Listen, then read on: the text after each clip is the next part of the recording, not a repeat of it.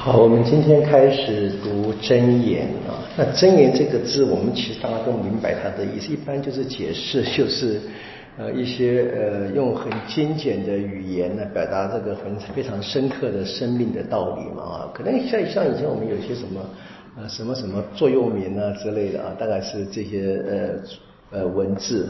但是我们今天看见呢，开始读的这个东西，它首先是说了是。作品是谁说的？谁写的啊？说谁的话？他说是萨罗曼的话。呃，你可以看见这个他的目的也写了，是教人学习智慧跟呃规律，教人明白哲言等等的。那的确，我们读我们读过前面这四章啊，好像都是萨罗曼在跟他的儿子们解释什么是智慧啊。那偶尔呢会让智慧自己发言。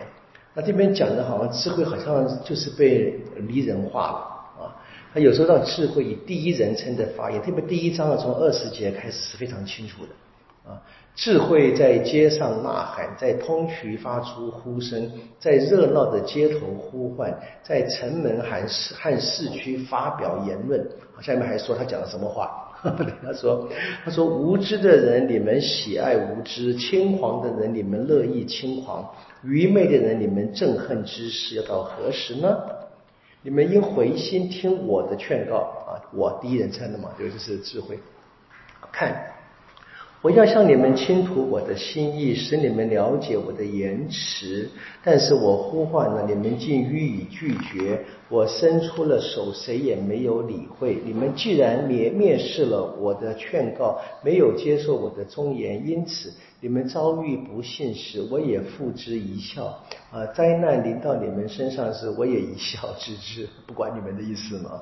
好，你看这个话一直延伸到这整段的结束，就他以第一人称的方式讲话，啊，就是那你可以看，就就是一个呃，就是我们说拟拟人化的表达嘛。那你可以看见，那我们知道后来哈，在教会的发展里面，回顾这一些啊，就基督信仰的哈，在回顾这一些呃旧约的作品里面，就很快的就把智慧就连接到耶稣身上了。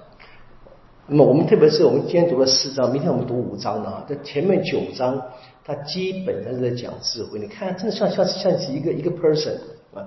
然后呢，就可以被初期教会理解成很早的，就大概已经隐藏了啊，天主第二位的思想隐藏在里面。当然，这是我们这个基督基督信仰的解释嘛。那其实我们看见内容倒不困难。那大家都读懂了，不需要多做解释。就是我们应该要争取这样的智慧，跟他做朋友，听从他的教导。他里面讲的啊，听从他得什么好处啊？不听从他会有什么不好的结结果会发生？这是这个，我觉得整个这个箴言啊，到越到后面越是讲一般的人类的生命的智慧了。我常常喜欢讲，就是老生常谈，我们大家都懂。但是我们的生命的现实又很奇怪，我们大家都懂的事情，我们就是不做，对不对？很有趣，对不对？我们明明都懂的，我们也是说那什么呃，不听老人言啊，吃亏在眼前。那现在年轻人就说怎么样，就是要创新了，对不对啊？或者我们常常会有这种感觉，至少像像我在服务这个教学上面，或在培育这个年轻的这个修士们的，一直有这个感受，像就是。很多的困难或者是错误啊，这些人就非要自己犯一次不行。有一些真的是呢，生命的成长好像有这么一个定律啊，好像这是很多的过失，非要犯过一次不可。不，我自己啊，我自己在学习的过程里面，因为我是比较胆小，就这么讲，小静。我德国念书发现啊，都通通听老师的，通通听他的。我老师，我老师跟我说，你写完论文再再发表你的意见。啊，先听从我的教，当然我可能阅读还是自己要有意见嘛。就整个的学习的过程呢，就是听老师的，因为我就不是这个什么什么天才嘛，就慢慢的就是叫叫叫庸才好，就是一步一步的做，照着做也也也也顺利毕业嘛。我这是一个我我的经验，但是我们发现今天现在很困难啊，就是说，那这个是一个呃智慧，我们重新读，这可能或者我们第一次读都可以啊。